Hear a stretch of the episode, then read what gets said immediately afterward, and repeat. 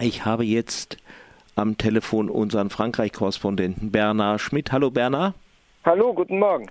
Guten Morgen auch. Ihr habt da jetzt ja so einen neuen Präsidenten, der möchte das Arbeitsrecht ändern oder sowas drumherum. Und dazu hat er sich erstmal ein besonderes Gesetzgebungsverfahren ausgedacht. Also die Regierung darf erstmal alles dekretieren und das Parlament entscheidet dann zwar nochmal, aber nur über das Paket als Ganzes, also nicht mehr über die Einzelheiten. Warum dieses Verfahren eigentlich? Was hat er denn vor? Also er hat es sich nicht ganz äh, persönlich ausgedacht, sondern dieses Verfahren existiert als Gesetzgebungsmethode in der Verfassung vom 4. Oktober 1958, also in der Verfassung der Fünften Republik. Ich sage auch gleich, warum Macron das einsetzt und was er ganz genau vorhat. Aber äh, zunächst zur Beschreibung dieses Verfahrens nennt sich Gesetzgebung per Ordonnance. Ordonnance sind Verordnungen mit Gesetzeskraft. Das heißt, das sind Verordnungen, die von der Exekutive kommen und nicht durch das Parlament debattiert werden, die aber dieselbe Kraft Kraft aufweisen, dieselbe Rechtskraft mhm. wie ein Gesetz, das vom Parlament verabschiedet wurde. Das ist möglich in einem Sandwich-Verfahren, das heißt ein Sandwich mit zwei Lagen Brot und dem Entscheidenden in der Mitte, was den Geschmack gibt.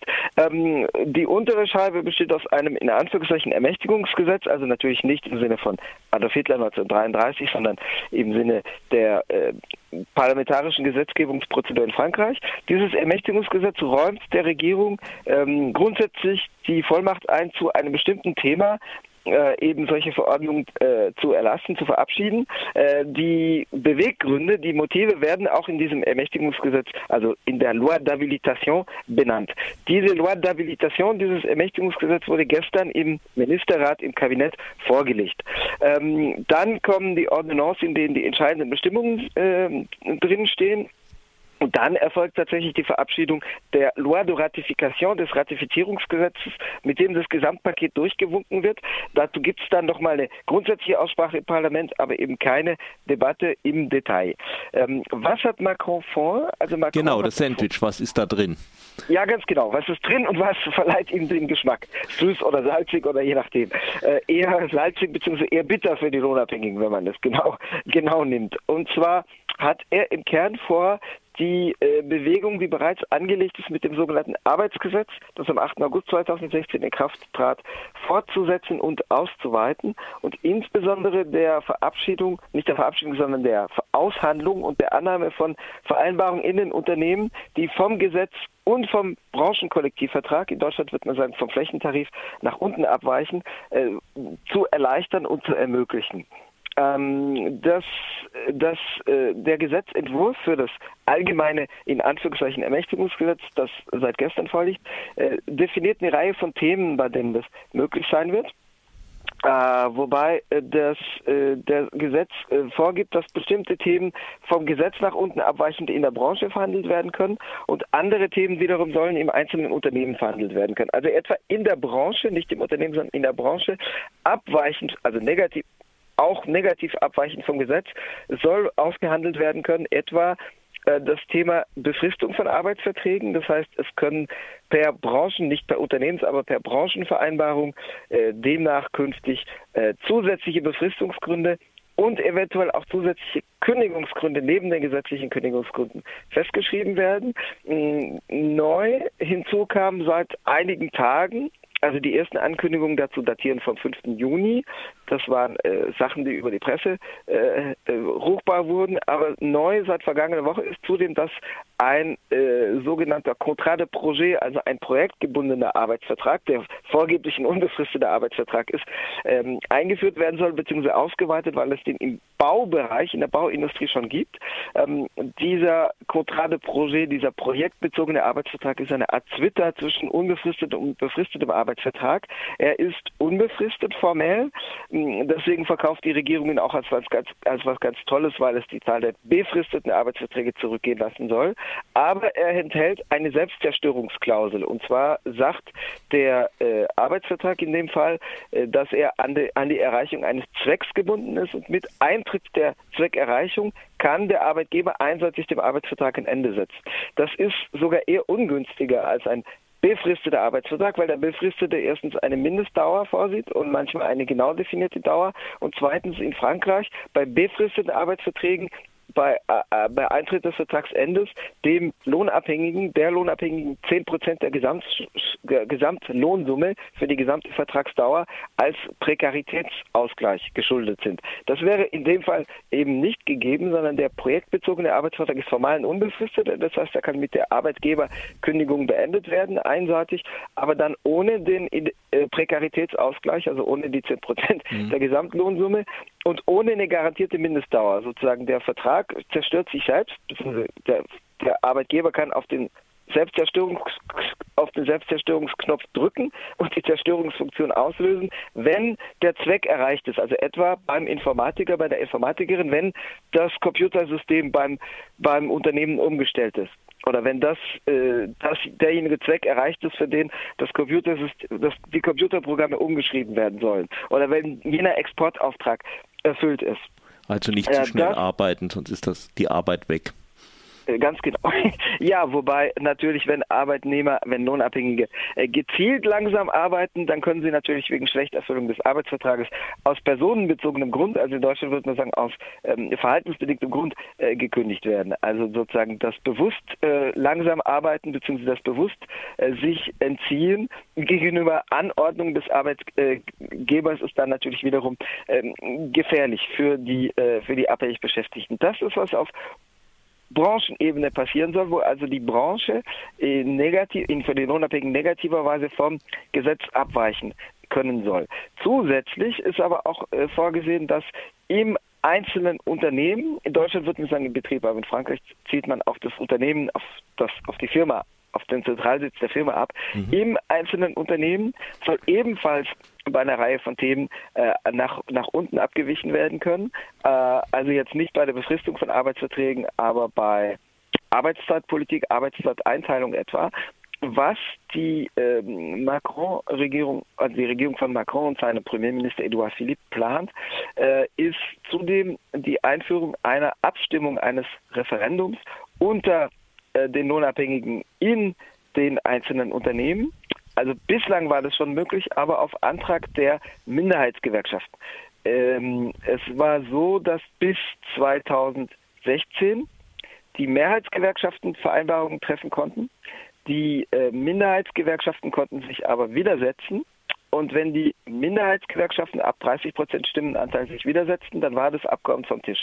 Das wurde bereits 2016, diese Möglichkeit durch die, für die Mehrheitsgewerkschaften sich zu widersetzen, war also Mehrheitsgewerkschaft heißt 50 Prozent plus X Stimmenanteil in den Unternehmen.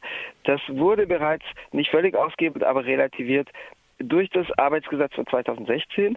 Die Minderheitsgewerkschaften können jetzt vor die Belegschaft gehen und sagen, stimmt darüber ab. Und wenn die Mehrheit zustimmt, dann äh, ist das Abkommen gültig, auch wenn die Mehrheitsgewerkschaften dagegen sind. Was die Macron-Regierung plant, ist, dass der Arbeitgeber die Abstimmung anberaumen kann und auch selber direkt am Abstimmungskampf teilnehmen können soll. Das wird natürlich bedeuten, dass ganz massiv, das äußerst massiv mit dem Arbeitsplätze-Erpressungsargument operiert werden wird, indem der Arbeitgeber die Anbestimmung anberaubt und sagt, entweder ihr stimmt zu oder die Arbeitsplätze sind äh, der Auftrag der Arbeits an dem die Arbeitsplätze hängen, geht in die Tschechische Republik, geht in die Filiale nach Polen, geht in die Filiale nach Ungarn und so weiter.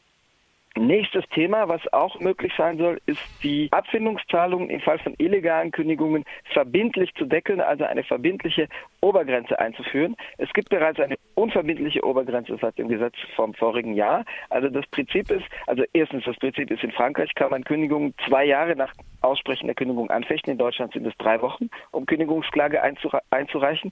In Frankreich kann man wesentlich länger Kündigungsklage einreichen, aber in aller Regel außer bei rechtswidrigen Diskriminierung und Grundrechtsverstößen. In aller Regel endet das Kündigungsschutzverfahren nur mit finanzieller Abfindung. In der Regel gibt es den Arbeitsmarkt nicht zurück. Die finanzielle Abfindung wird durch die Arbeitsgerichte nach dem Schaden bemessen. Das heißt, die Frage ist, wie grob rechtswidrig war das Verhalten des Arbeitgebers und welcher Schaden erwächst dem oder der Lohnabhängigen daraus, insbesondere wie schwierig ist die Person auf dem Arbeitsmarkt wieder vermittelbar oder eingliederbar. Das heißt, wie schwer wird es die Person haben, einen Arbeitsplatz zu finden. Die, die Arbeitsgerichte bemessen also den Schaden. Daraus erwächst eine Spannbreite zwischen 1 und 3 was die konkret äh, ausgezahlten Abfindungen betrifft, also die gerichtlich festgelegten Abfindungen. Mhm. Die Arbeitgeber die ja laut neoliberaler Doktrin angeblich risikofreudige Menschen sind, während die Arbeitnehmer das Risiko scheuen. Die Arbeitgeber weinen und flennen seit Jahren, indem sie sagen, Rechtsunsicherheit. Wir wissen nicht von vornherein, wie viel uns eine rechtswidrige Kündigung kosten wird. Also wir sprechen eine Kündigung aus, die wird dann als rechtswidrig befunden. Aber wir, wir ja. machen ja gar nichts Rechtswidriges, also äh, irgendwie ein Widerspruch.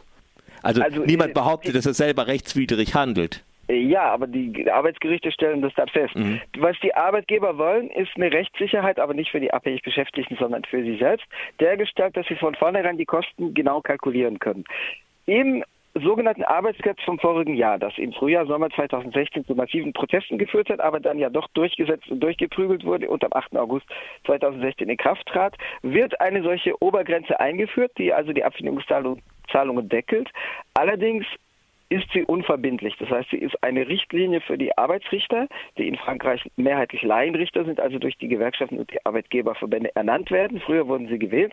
Das wurde durch eine Loi Macron, also ein Gesetz, für das Emmanuel Macron als Wirtschaftsminister zuständig war, abgeschafft und durch eine Ernennung durch die Verbände ersetzt, was ein bisschen die die Verbindung zwischen der Basis als Wählern und Wählerinnen und den Gewählten äh, aushebelt oder äh, die, für mehr Distanz schafft und damit die Legitimität verringert. Diese Arbeitsgerichte haben also sozusagen eine Richtlinie vor sich, von der sie aber abweichen können.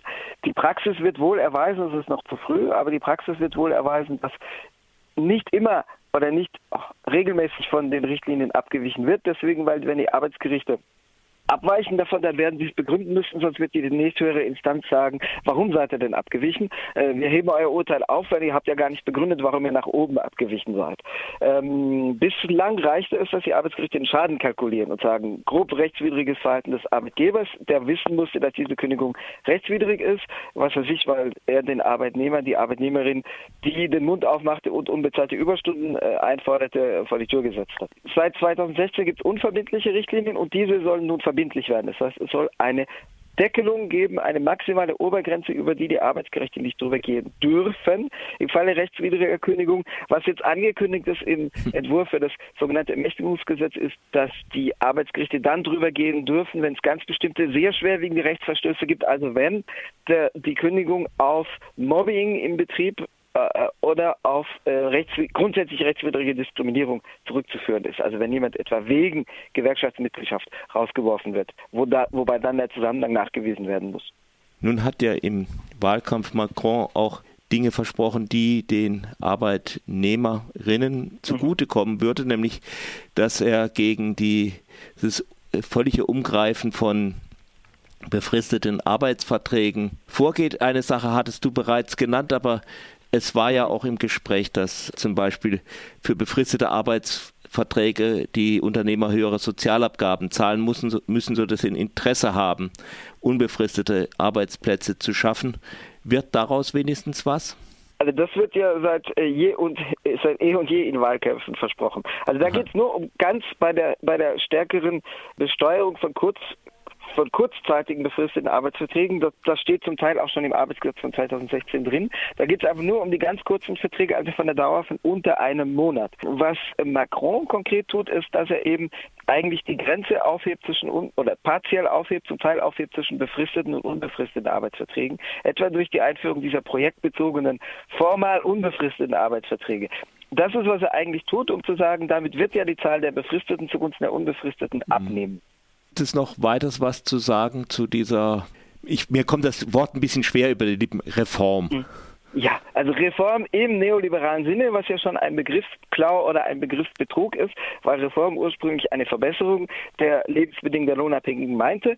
Also in in einem dialektischen Verhältnis mit Revolution, wo es eben in, in der Vergangenheit in der Debatte darum ging, ob man die Lebensbedingungen schrittweise oder äh, schrittweise oder in einem Bruch verändert und verbessert und die Gesellschaft in einem Bruch oder auf, auf allmählichem langsamen Wege verändert. Es handelt sich um eine Gegenreform, also um das, was der Neoliberalismus als Reform bezeichnet. Zwei Dinge würde ich anmerken zu den Widerständen, zu den Gegenkräften. Das eine ist, was sehr negativ zu bemerken ist, in der gewerkschaftlichen Landschaft schert eine Kraft, die bislang zumindest verbal Protestkraft war, aus und äh, ihr Anführer, also Jean-Claude Mailly, der Generalsekretär des Gewerkschaftsverbands, von dem ich gerade rede, also von Force Ouvrière, hat äh, in, der Aus in der gestrigen Ausgabe der Pariser Abendzeitung Le Monde ein ausführliches Interview drin, wo er sich zumindest von der Tonlage her deutlich positiv äußert zu dem, was im Moment an Konzertierung abläuft, also an Gesprächen der Regierung mit den Gewerkschaftsverbänden, um sie da einzubinden nicht bedeutet, dass die Gewerkschaftsverbände entscheiden werden am Ende natürlich. Das hat damit zu tun, Force Ouvrière ist der drittstärkste Gewerkschaftsdachverband in Frankreich. Er ist politisch sehr schillernd. Force Ouvrière ist eine Abspaltung aus dem Kalten Krieg von der CGT weil die CGT damals ein starkes Gewicht der französischen KP aufwies. Force Ouvrière ist immer eine Koalition, ein Konglomerat gewesen aus sehr rechtsstehenden Kräften, sozialdemokratischen Kräften und linken Kräften. Und dieses prekäre Gleichgewicht hielt immer zusammen, indem Force Ouvrière sehr schillernde Positionen bezieht manchmal sehr verbal radikal oppositionell klingend und dann aber wieder sehr, in Anführungszeichen, konstruktiv, kompromissfreudig. Force Ouvrière war 2016 eine Kraft, die verbal sehr stark opponierte gegen das damalige Arbeitsgesetz. Jetzt ist es umgekehrt, dass Force Ouvrière mit die regierungsfreundlichen Positionen bezieht. Das hat damit zu tun, dass im Kabinett im Mitarbeiterstab der Arbeitsministerin Muriel Pénicaud die frühe Arbeitsdirektorin beim Konzern Danone war, viele frühere Führungsmitglieder von Foss Ouvrière angestellt wurden und dass Foss Ouvrière sich verspricht, sozusagen im Apparat Positionen zu bekleiden, im Regierungsapparat. Das Zweite ist, es gibt Versuche, die Opposition auch auf die Straße zu tragen. Also ein Teil der Gewerkschaften opponiert auch, vor allem die CGT und Süd. Es gab am Montag, den 19. Juni, Demonstrationen unter dem Label des Front Social, der eher den linken bis linksradikalen Flügel der derzeitigen Arbeiterbewegung umfasst. Man muss aber sagen, dass äh, die Teilnehmer und Teilnehmerinnenzahl doch zu wünschen übrig ließ. Also in Paris war etwa von 1000 Menschen zu sprechen. Also Veranstalterangaben gingen bis zu 2500, aber das ist ein frommes Märchen, wenn man die reale, also ich bin nicht dafür, die Leute zu belügen mit fiktiven Teilnehmerzahlen. Es waren 1000 Leute in der Sommerhitze vor der Nationalversammlung. Es war gut, dass es das gab, aber sagen wir mal, im Moment ist das Kräfteverhältnis auf der Straße nicht der Gestalt, dass es versprechen würde, dass der Straßenwiderstand die Regierung stoppt. Dann danke ich dir, Bernard, für das Interview Bitte. und es geht weiter mit L'État c'est moi von der Gruppe Bonaparte. Das könnte Macron auch sagen. Bis dann.